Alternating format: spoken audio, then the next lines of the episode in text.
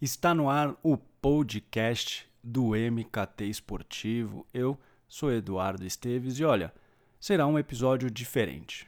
Não será o Icônicos com alguma história marcante da nossa indústria e eu não vou receber nenhuma liderança do setor para bater um papo.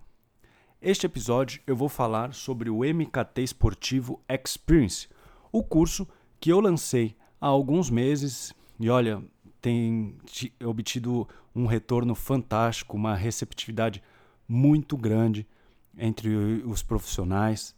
Já tem muito aluno comigo lá fazendo parte do nosso grupo do Telegram exclusivo e fechado, ou seja, só quem adquire o curso tem acesso ao nosso bate-papo, a todos os benefícios que a formação oferece. Portanto, esse será um episódio diferente, porque eu quero mostrar para você a necessidade e a importância de se profissionalizar, de se especializar, de ter contato com conteúdo, tanto da parte teórica quanto com cases, e isso o MKT Esportivo Experience oferece.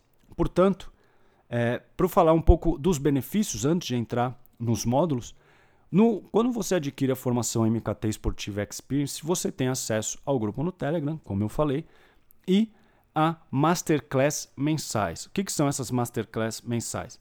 Eu recebo um profissional ou uma profissional de ponta que é referência em determinado assunto para um bate-papo. E as perguntas enviadas nesse bate-papo são dos alunos da formação.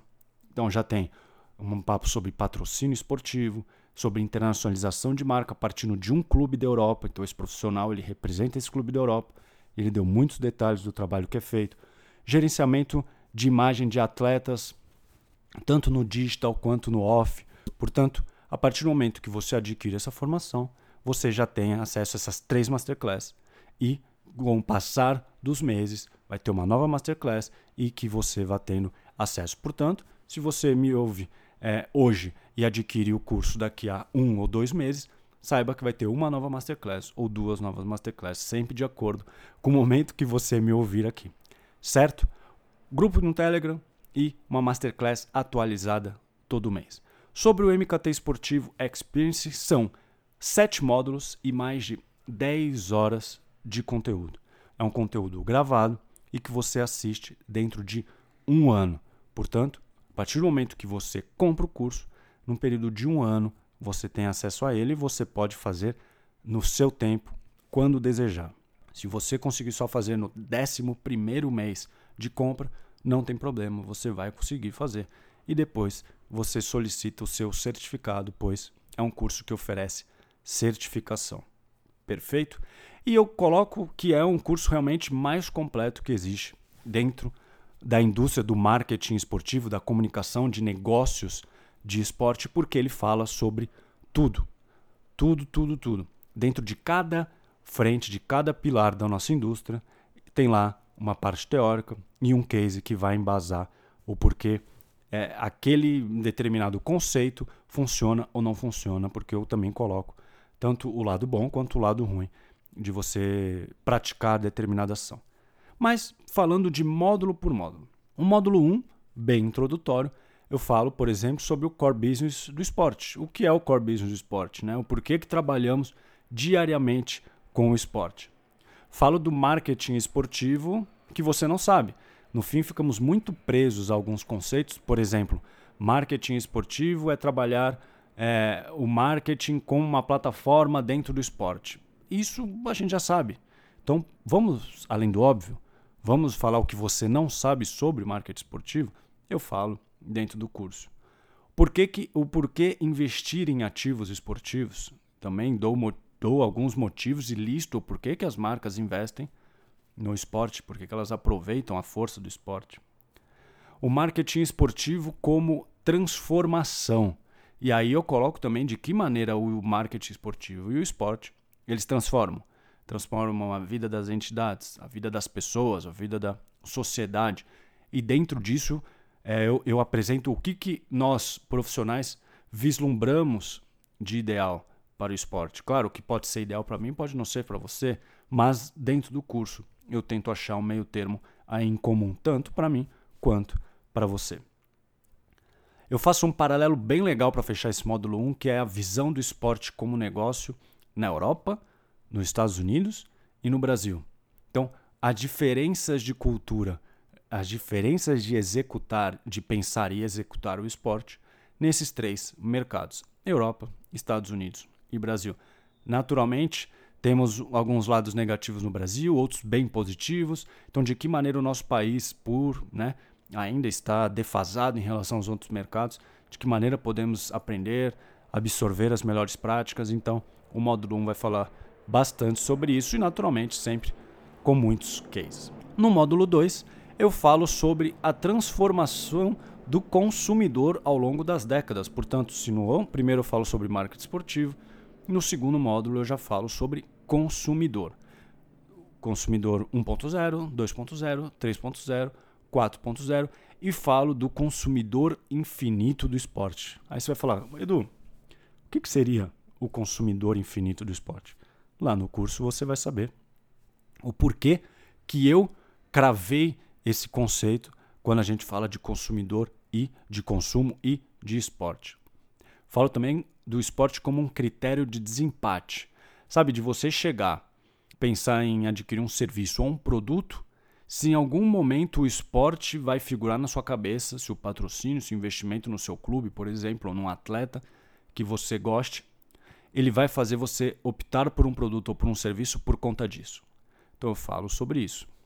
Falo sobre o fã da marca. Tem gente que é muito fã de marca. Como vamos sair um pouco do esporte, falando de Apple, por exemplo.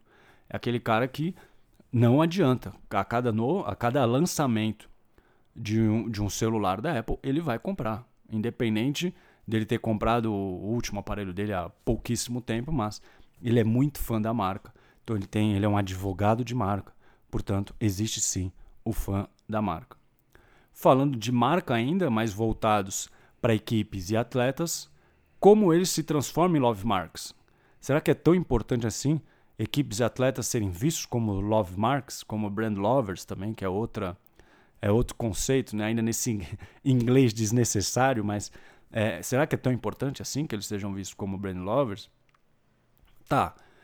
Partindo do sim ou por não, de que maneira a gente pode trabalhá-los no esporte? Se sim, é fundamental se love marks, como vamos trabalhá-los dentro desse cenário? Se não, tá, quais são os caminhos que a gente pode buscar para tentar fazer com que ele tenha um, um certo um apelo, uma certa influência naquela audiência? Claro, com muitos cases. Então vamos falar de marketing esportivo, vamos falar de consumidor e no módulo 3 a gente já parte para o fã. Então vamos falar muito sobre o conceito de fan-centric, né? que é o fã no centro da estratégia, o fã na tomada de decisão de toda e qualquer organização esportiva. Nesse eu posso abrir, eu trago um case do Barcelona, de que maneira o Barcelona se destaca com uma abordagem fan-centric, focada absolutamente e exclusivamente no seu torcedor e na sua torcedora. Os novos competidores da indústria do esporte também faz parte desse, é, desse módulo, porque antes o grande competidor do Real Madrid, por exemplo, era o Barcelona. Mas com o passar dos anos, essas coisas foram mudando.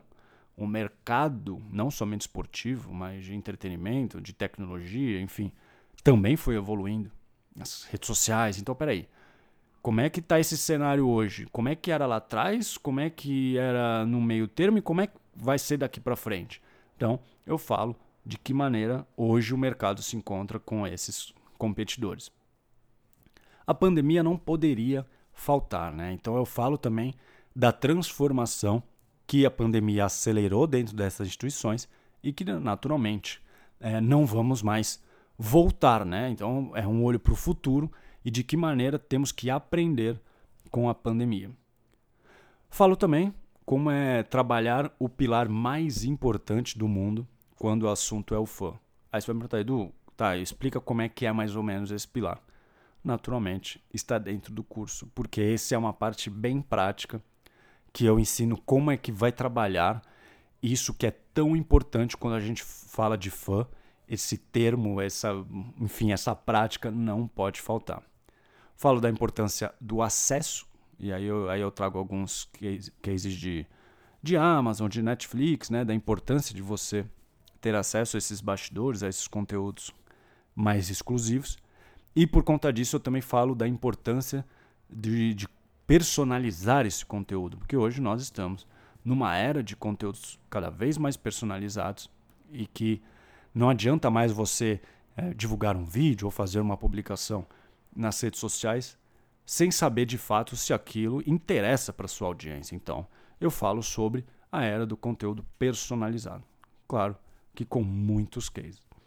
Módulo 4 é a evolução pretendida pelo streaming. Então, agora é um, um capítulo bem atual, até porque trata-se de streaming, e o streaming ainda, mesmo em 2021, ainda há muito desconhecimento sobre os benefícios, sobre de que maneira trabalhar, para que, que ele funciona. Então eu falo sobre a comercialização desses serviços, por dentro do streaming, por dentro desse on-demand, quais, quais são as diferenças, né?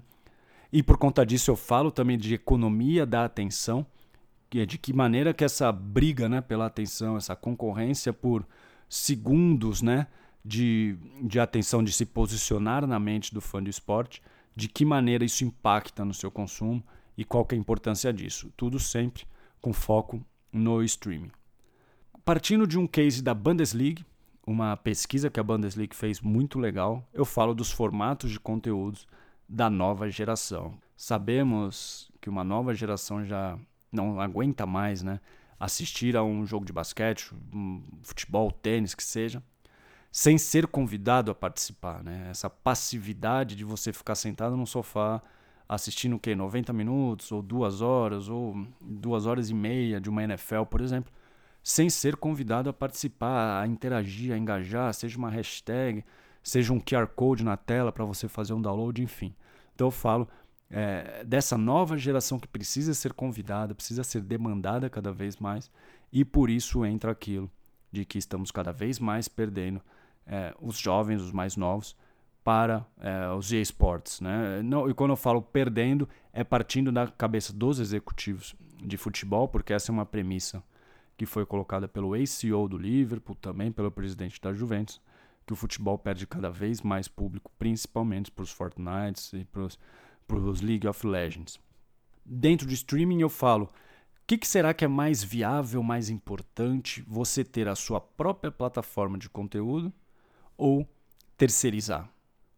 Então, benefícios e algumas dificuldades de você ter a sua própria plataforma e também os benefícios e os entraves de você utilizar plataformas de terceiros, porque tem uma palavrinha é, de quatro letras que faz toda a diferença quando você opta por utilizar uma plataforma de terceiros.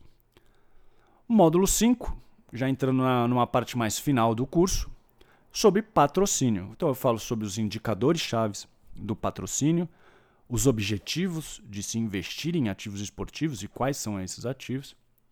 Falo sobre, claro, que eu, tenho, que eu teria que falar sobre Super Bowl, mas um Super Bowl muito além dos comerciais. Claro, é, quando a gente pensa em Super Bowl falando de um profissional de marketing, de comunicação, é claro que a gente foca muito nos comerciais, mas tem um bastidor muito importante é, nesses comerciais e que faz total diferença também trazer no curso. Entretenimento de marca ou branded entertainment está nesse módulo 5 que eu falo sobre patrocínio. De novo, né? Falar de entretenimento e marketing esportivo é uma relação indissociável, né? Eles se misturam, se confundem, porque hoje não dá para você pensar em desenvolver campanhas, desenvolver ações, sem colocar esse ativo, né, entretenimento é, dentro de uma experiência, enfim, dentro de uma campanha é, indo além dessa parte da prática, né? Tem que ter esse entretenimento. Então vamos falar de entretenimento de marca que faz total sentido. Falo sobre um novo palco. E esse novo palco são os esportes. Então, os esportes também estão dentro do curso. Falo sobre o Gaulês, falo sobre o Nobru, enfim, falo de uma galera bem legal, porque não tem como não falar de esportes, principalmente quando a gente fala de patrocínio além da, da parte de consumo de conteúdo e de atenção, porque as marcas não endêmicas já estão chegando forte nos esportes. E para fechar o módulo 5, eu trago um case de como a Heineken e a Budweiser elas mostram o poder de influência no esporte. E por que, que eu falo sobre duas grandes cervejarias que investem muito bem, muito pesado em esporte, sobre esse poder de influência? Porque no módulo 6 eu falo sobre o marketing de influência.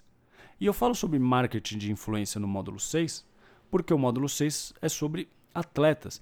E eu acho é, impraticável e impensável você falar sobre atletas e não falar de influência.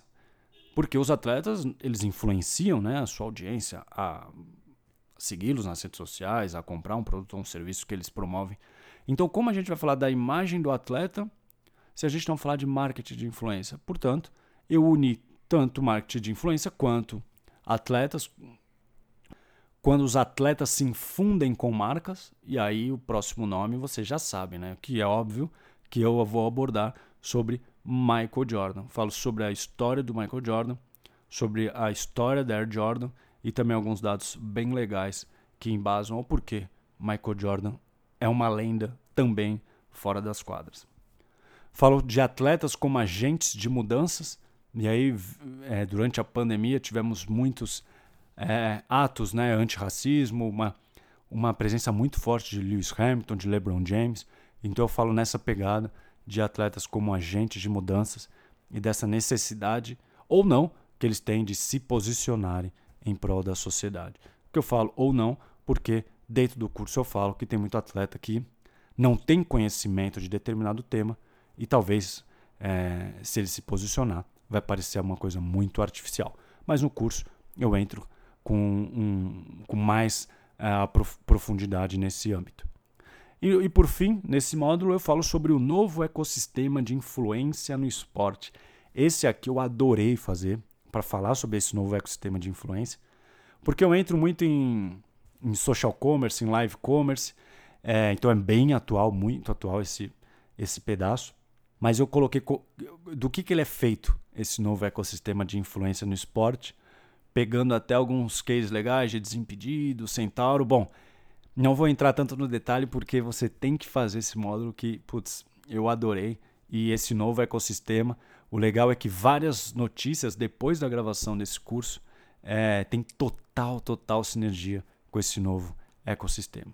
E para fechar o curso, módulo 7, a gente fala um pouco de presente e de futuro, e aí eu trago as tecnologias envolvidas no esporte, portanto, o que, que é inteligência artificial, machine learning, realidade virtual, realidade aumentada, 5G e como todas essas tecnologias impactam os fãs, as transmissões esportivas e a experiência dentro dos estádios.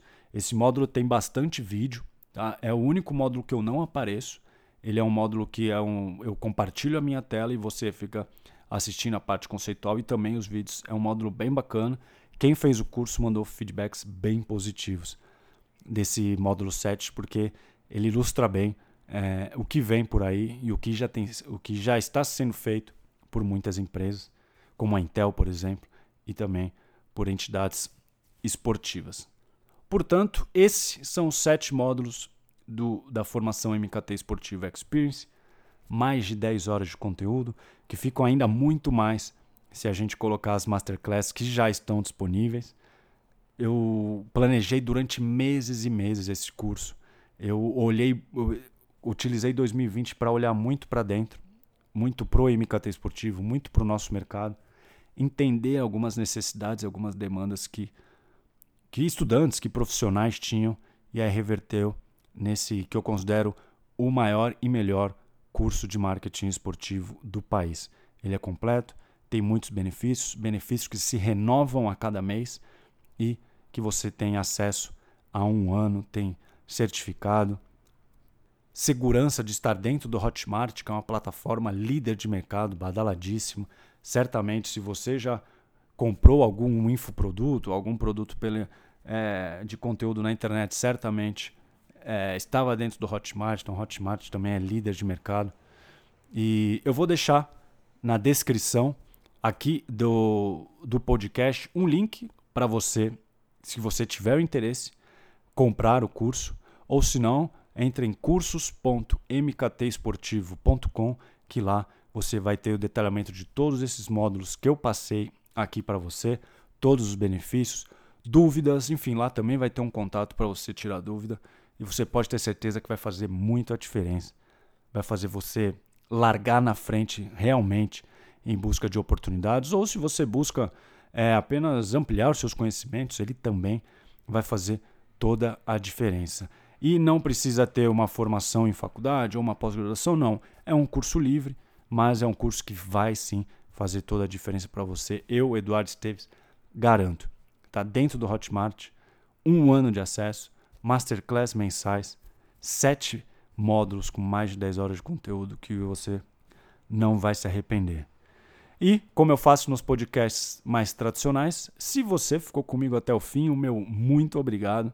Se você adquirir esse curso é, por meio desse episódio, manda uma mensagem para mim no Instagram, que a gente troca uma ideia. E, novamente, se você teve interesse, vai aqui na descrição desse episódio que vai ter um link disponível. É só clicar, você tem acesso a mais informações, o preço, as condições de pagamento, enfim, tudo para que você faça parte da maior comunidade de marketing esportivo do Brasil. Tá certo? Então, muito obrigado e até a próxima.